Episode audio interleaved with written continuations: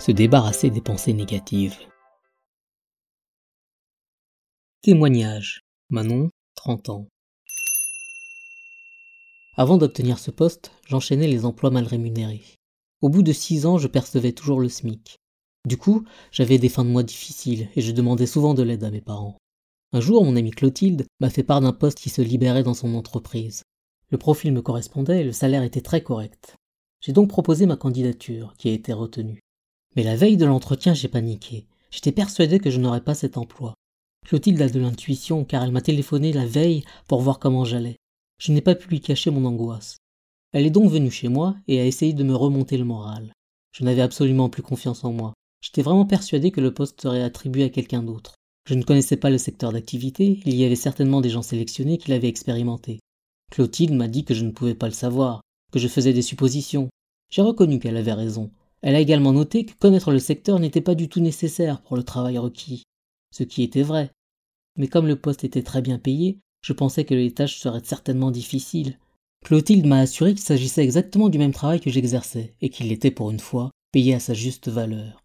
Mais je ne connaissais personne de mon métier recevant un tel salaire. Clotilde m'a rétorqué que je ne connaissais pas assez de monde pour établir un salaire moyen. J'ai admis qu'elle avait encore une fois raison. Je lui ai dit que j'étais terriblement angoissé et que j'avais l'impression que je ne méritais pas tout cet argent. voilà une drôle d'idée, d'où tu tiens ça? me demandait Clotilde. Je n'en sais rien. Oui, moi je peux te dire que tu mérites de gagner autant. Je me suis rendu compte que je me gâchais l'existence en pensant que je ne méritais pas un bon salaire. Cette pensée était liée à mon passé. J'ai décidé de combattre cette idée fausse. Clotilde avait raison, je méritais de bien gagner ma vie. Je me suis répété cette phrase positive plusieurs fois dans la soirée, et le lendemain matin, avant mon rendez-vous. J'ai réussi à décrocher le poste et je perçois chaque mois un salaire tout à fait honnête.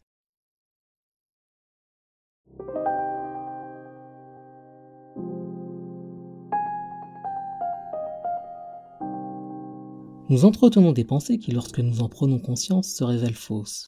Fort heureusement, les événements que nous traversons nous aident à les déceler.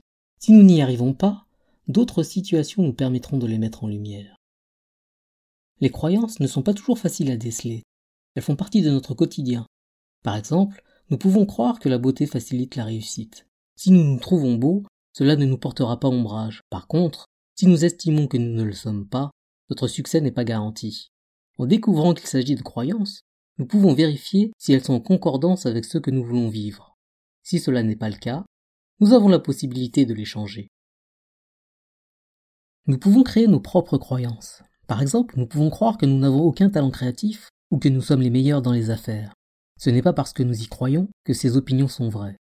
Par contre, le fait d'y croire entraîne leur réalisation. Les croyances que nous entretenons se vérifient. Si nous croyons que nous sommes irrésistibles, nous aurons certainement beaucoup plus d'aisance relationnelle, et cela n'est pas gênant. Mais si nous croyons que nous sommes nuls en langue, nous risquons fortement de l'être. C'est lorsque nous prenons conscience d'une croyance erronée, ou qui ne nous convient pas, que nous pouvons la modifier. Les contraintes sont plus faciles à repérer. Ce sont tous les préceptes qui commencent généralement par il faut que, je dois. Ce sont aussi toutes les maximes ou les dictons populaires que nous avons entendus pendant notre enfance et notre adolescence et que nous avons stockés dans notre mémoire.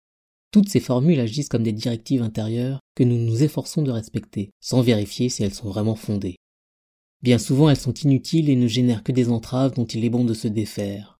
Par exemple, l'avenir appartient aux gens qui se lèvent tôt, est inexacte pour bien des professions. Et pourtant, cette citation continue d'exercer sa pression sur de nombreuses personnes. Remplaçons les pensées négatives. Lorsque nous nous apercevons que certaines pensées sont fausses, nous n'y croyons plus. Par contre, d'autres sont plus difficiles à combattre, parce que leurs racines sont plus profondes en nous. Remplaçons-les par une formule positive. Par exemple, transformons je ne suis pas rapide en ma vitesse s'améliore de jour en jour. La méthode Coe fonctionne.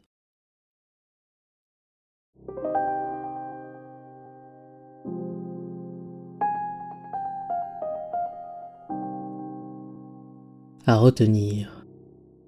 La croyance est une pensée que nous considérons comme vraie. Les superstitions sont des croyances. Les superstitions font partie des croyances, elles entretiennent le plus souvent des peurs. Nos pensées ont une action sur notre réalité. Il vaut donc mieux penser que la vie est magnifique plutôt que la vie est difficile.